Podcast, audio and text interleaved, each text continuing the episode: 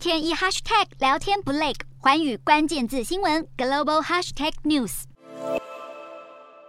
英国政府在二零二一年的一份报告中表示，中国是对英国经济安全威胁最大的国家。如今，英国政府出手阻挡了一桩收购案，是以中国构成安全风险为由，阻止了总部位在香港的超乘收购英国的电子设计公司。在英国政府发布的声明当中，商务大臣夸腾认为，最终的命令将会减轻国家安全风险是必要的。而外交大臣特拉斯则是呼吁对中国采取更强硬的态度，并警告北京，如果不遵守国际规则将会受到制裁，而英国先前受到来自华盛顿的强烈政治压力，已经禁止中国科技巨头华为参与英国五 G 网络建设。